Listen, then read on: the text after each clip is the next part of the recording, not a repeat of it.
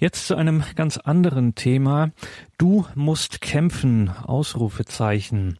Im Oktober 2017 veröffentlichte der in Washington lebende Publizist und Schriftsteller Markus Günther einen vielbeachteten Essay in der Frankfurter Allgemeinen Sonntagszeitung.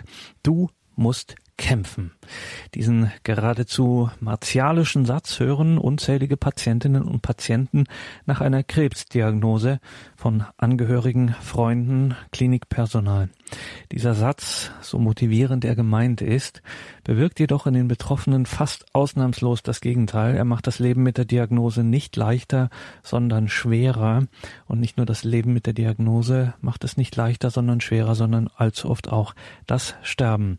So jedenfalls meint es Markus Günther in seinem Essay Du musst kämpfen in der Frankfurter Allgemeinen Sonntagszeitung.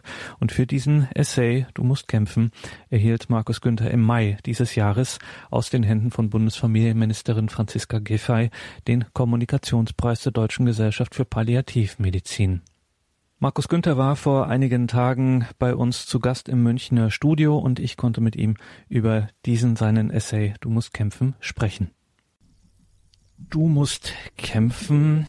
Sie, Markus Günther, schreiben zu Beginn Ihres Essays, dass Sie diesen Satz auch gesagt haben, selber gesagt haben und dass Sie das bereuen. Warum?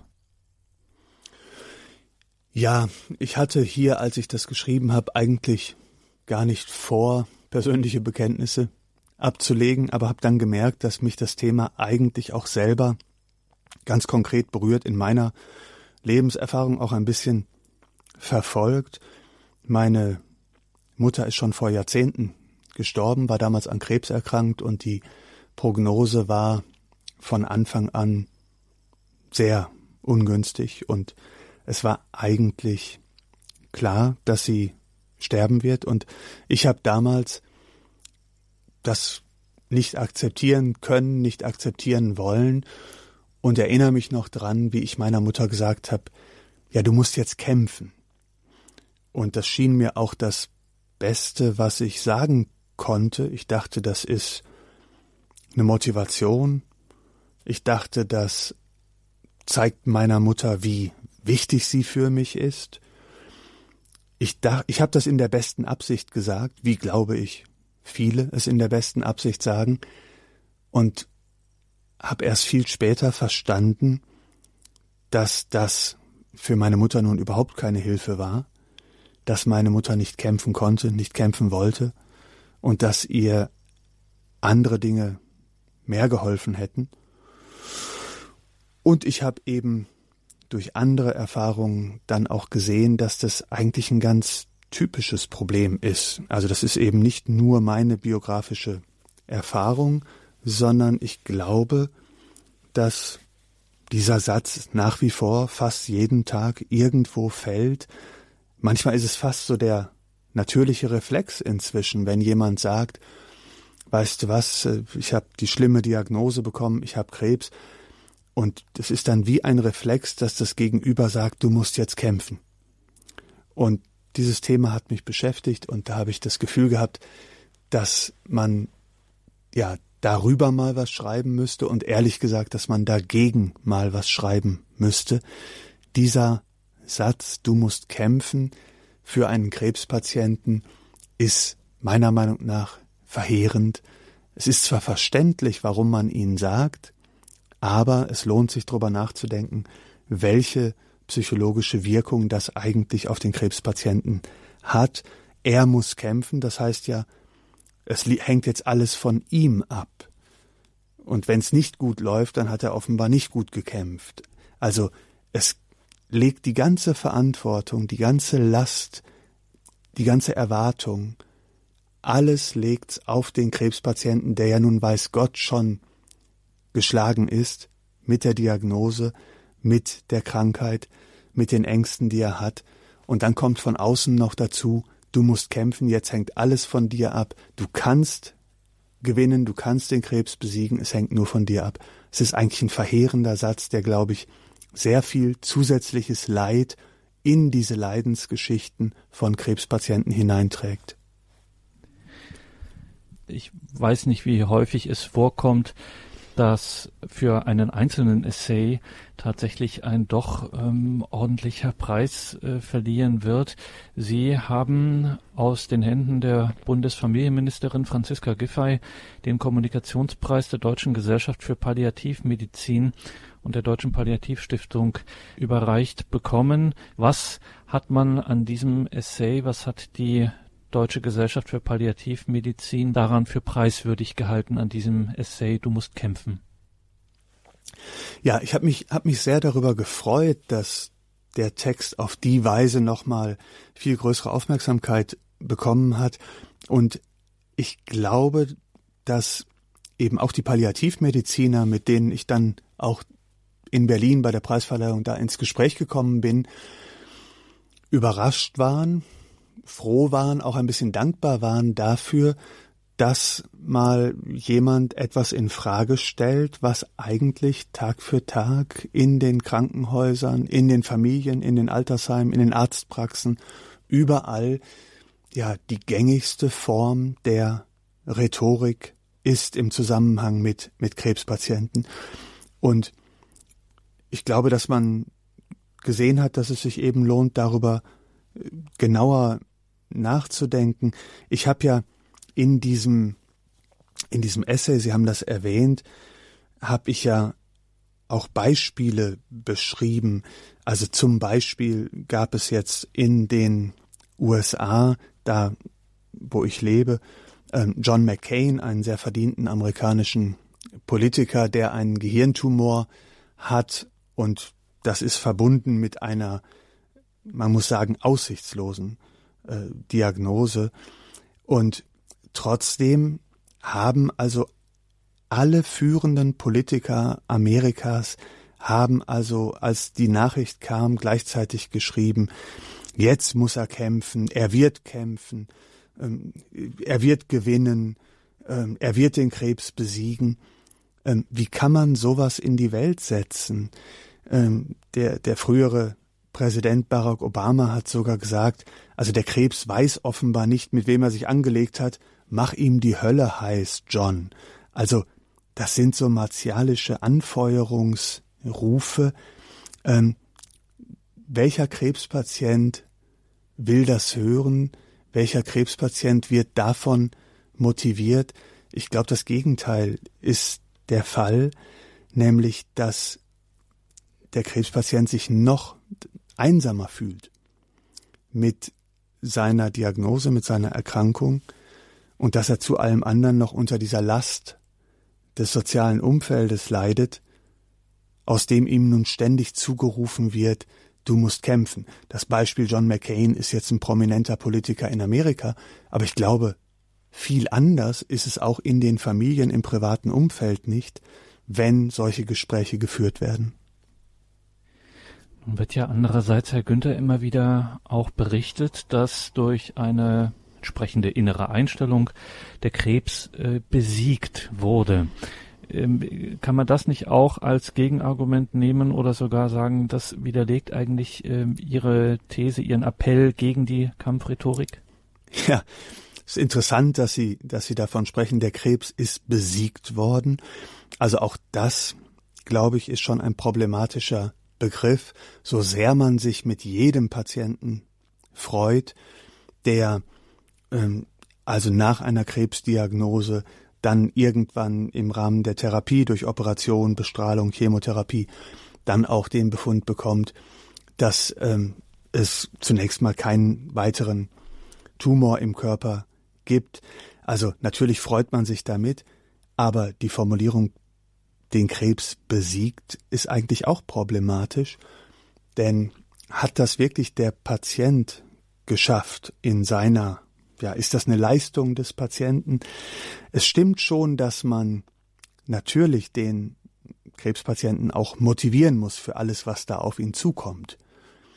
Das ist ja mit erheblichen Belastungen verbunden und deshalb ist schon klar, dass niemand vorschnell die Flinte ins Korn werfen will und, und alle Hoffnung fahren lassen will. Aber den Krebs besiegt, da wäre ich skeptisch. Denken Sie mal an das Umgekehrte, wie oft wir in den Todesanzeigen, in den Nachrufen, in den Zeitungen lesen, Er hat also gegen den Krebs gekämpft, aber verloren. Gekämpft, gehofft und doch verloren. Liest man auch oft. Also heißt das, die Auseinandersetzung mit meiner Krankheit ist eigentlich ein Kampf und einer von uns beiden wird gewinnen und wenn ich sterbe, dann bin ich der Verlierer. Also ist überhaupt jeder Mensch, der stirbt, am Ende ein Verlierer und geht als Verlierer vom Platz?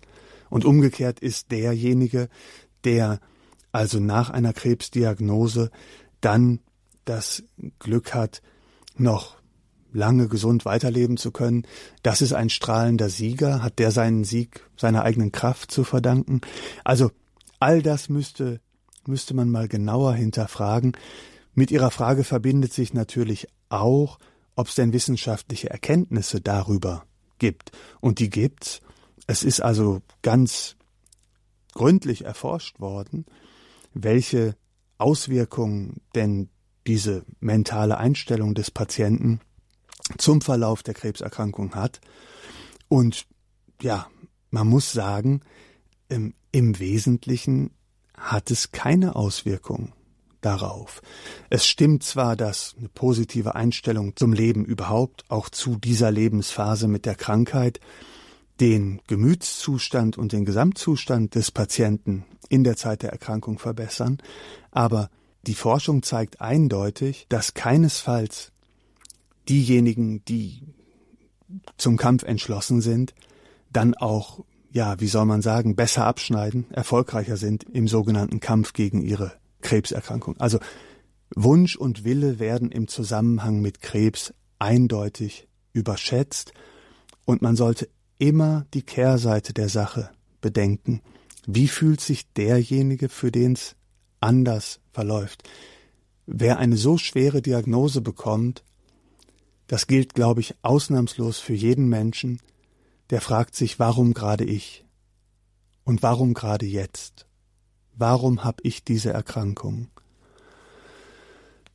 Früher gab's in der Psychologie noch ernsthaft den Begriff der Krebspersönlichkeit.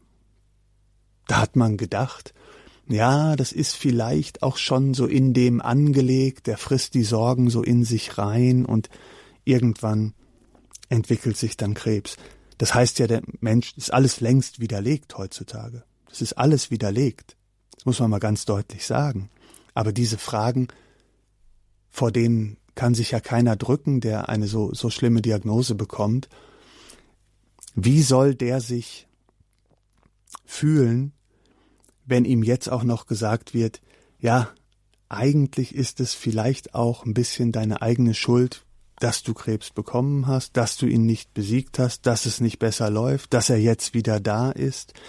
Also im Wesentlichen geht es mir darum, davor zu warnen, dem Patienten eine so aktive, eigene, kämpfende Rolle in all dem zu geben. Die Wissenschaft, die Forschung zeigt, eine solche Rolle hat er nicht. Er ist Patient, also der Erduldende, der Leidende, der Tragende, und er ist nicht der Akteur in einem Kampf, der Gladiator, der hier die Chance hätte, die Krankheit zu besiegen, und wenn es anders ausgeht, ist es seine eigene Schuld und sein eigenes Versagen. Sagt Dr. Markus Günther, mit ihm sprechen wir über seinen Essay Du musst kämpfen.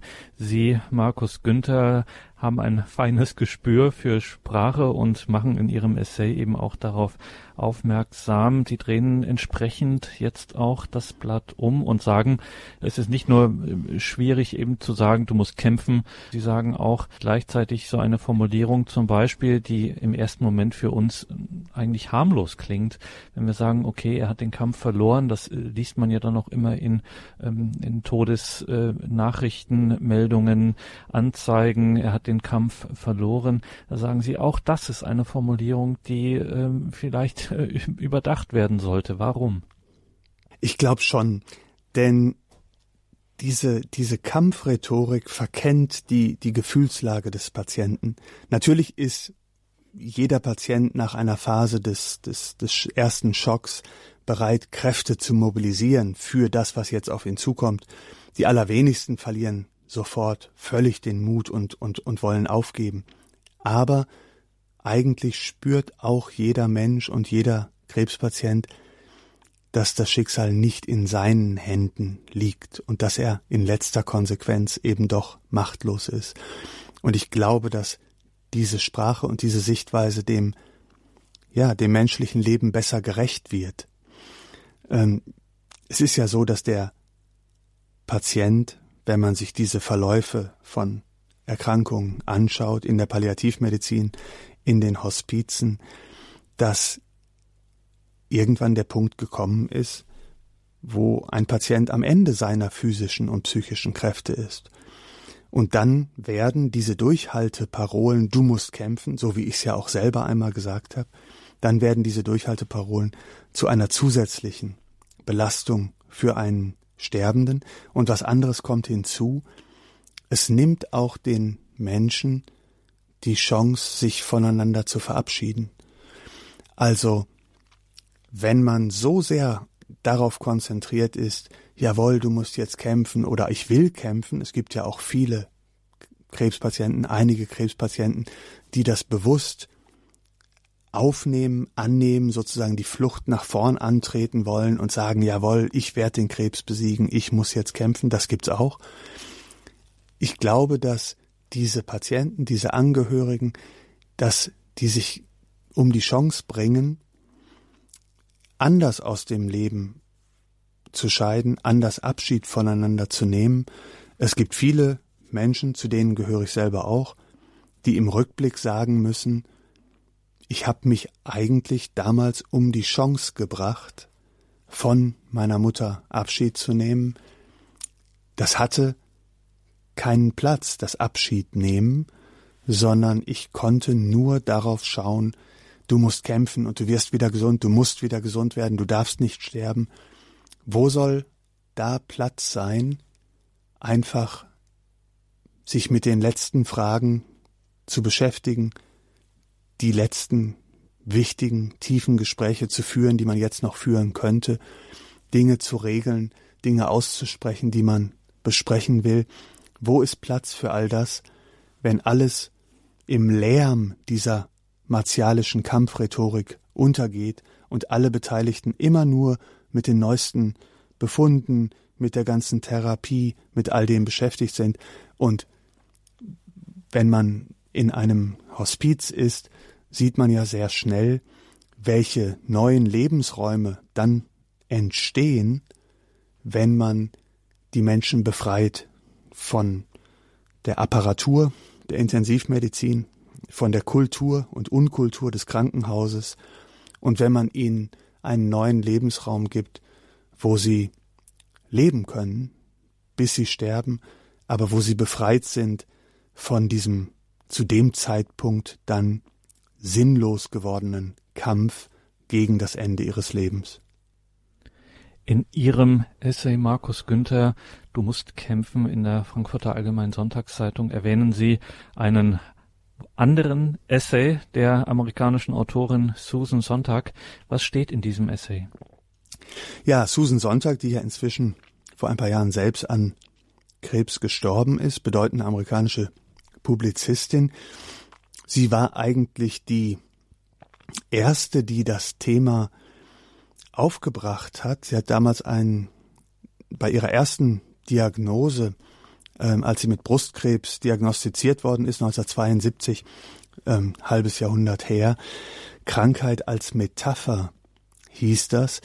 Und das war eigentlich ein bahnbrechender Text, würde ich auch im Nachhinein noch sagen, weil sie deutlich gemacht hat, dass sich auf den Nebengleisen der Psychoanalyse eine Denkschule ausgebildet hatte, die ja, die Krebs eigentlich als eine Folge bestimmter seelischer äh, Zustände, Störungen, Gemütszustände, psychischer Erkrankungen interpretiert hat.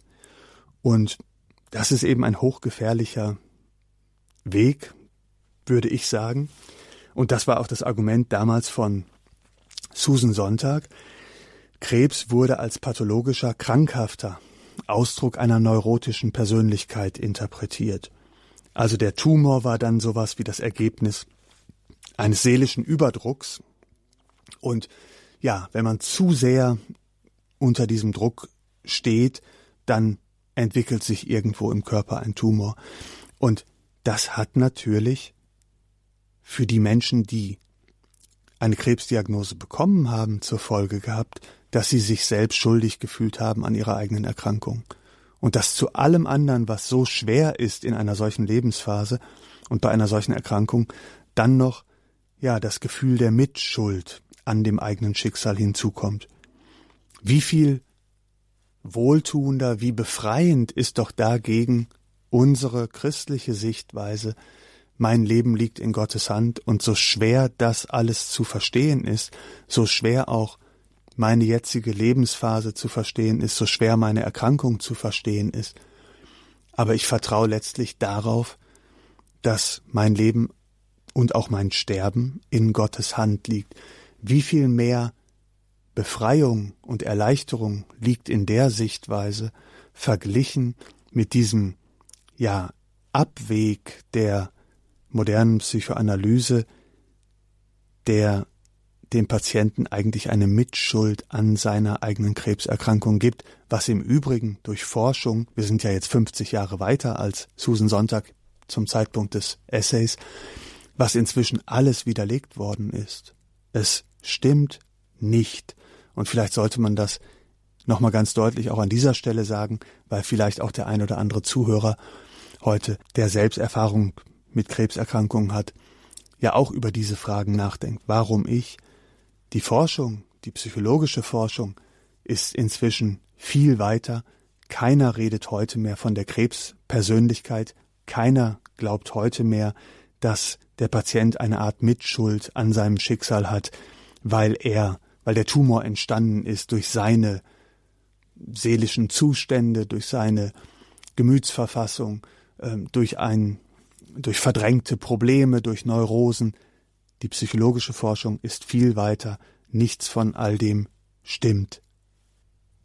Was man bei Ihrer Position natürlich auch sagen könnte oder fragen könnte, ob nicht so positiv sich das jetzt vielleicht anhört, ähm, mit dem auch Leben lassen, dem Loslassen etc. Trotzdem könnte man natürlich auch Sie fragen, ob das nicht am Ende zu Fatalismus äh, führt. Ja, wenn man sich einfach so, wie das Wort andeutet, eben in sein Schicksal ergeben soll. Ist das Fatalismus? Hm. Ja, das ist ein guter Punkt, Herr Dornes. Also ich habe sehr viele Zuschriften auf diesen Text hin bekommen, also war sehr überrascht davon, dass sehr viele Menschen mir geschrieben haben, Patienten, auch viele Angehörige, die ähnliche Erfahrungen gemacht haben, viele, die ja froh waren, dass das mal jemand so ausgesprochen hat. Aber, Sie haben recht, es gab auch kritische Zuschriften, die genau in diese Richtung zielten, zu sagen, ah ja, ich weiß schon, worauf das hinausläuft, also statt Kampf gegen den Krebs, jetzt also ich soll mich in mein Leid ergeben, ich soll ja fatalistisch sein. Also das ist diesen Einwand gab es, den gibt es. Und ich kann dazu eigentlich nur sagen, dass ich den, den Widerspruch da gar nicht richtig erkenne. Denn es ist doch ganz natürlich, dass man leben will, dass man gesund sein will, dass man wieder gesund werden will. Keiner wird einfach fatalistisch die Hände in den Schoß legen und sich überhaupt nicht mit seiner Krankheit und den Therapiemöglichkeiten auseinandersetzen. Das ist aber doch in unserer Gesellschaft heutzutage äh, nun auch gar nicht das Problem. Das Problem, das wir haben, ist doch genau das Umgekehrte. Eine hochtechnologische Medizin, ein oft seelenloses, geistloses ähm, Krankenhauswesen, in dem an Patienten herumtherapiert wird, bis es dann irgendwann, oft zur Überraschung des Patienten heißt, ja, jetzt können wir nichts mehr für sie tun.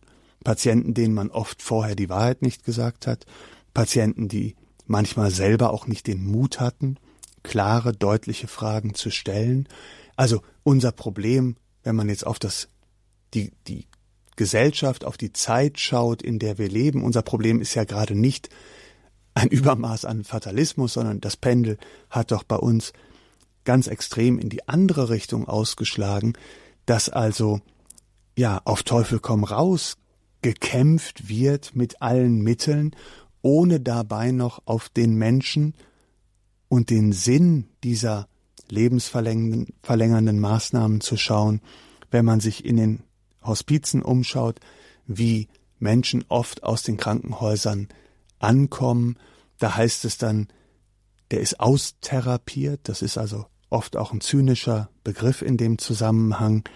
Und ja, oft glaube ich schon wäre es ehrlicher gewesen und auch eine bessere Perspektive, eine bessere Chance für den Patienten gewesen, wenn man etwas früher auch den Dingen ins Gesicht, ins Auge geschaut hätte, wie ist die Prognose, wie sind die Aussichten, was kann man noch machen? Und wie fällt die Abwägung aus zwischen den enormen Belastungen, die mit verschiedenen Chemotherapien, Bestrahlungen und so weiter verbunden sind, wie fällt die Abwägung aus zwischen der Therapie und dem, was hier noch gewonnen werden kann.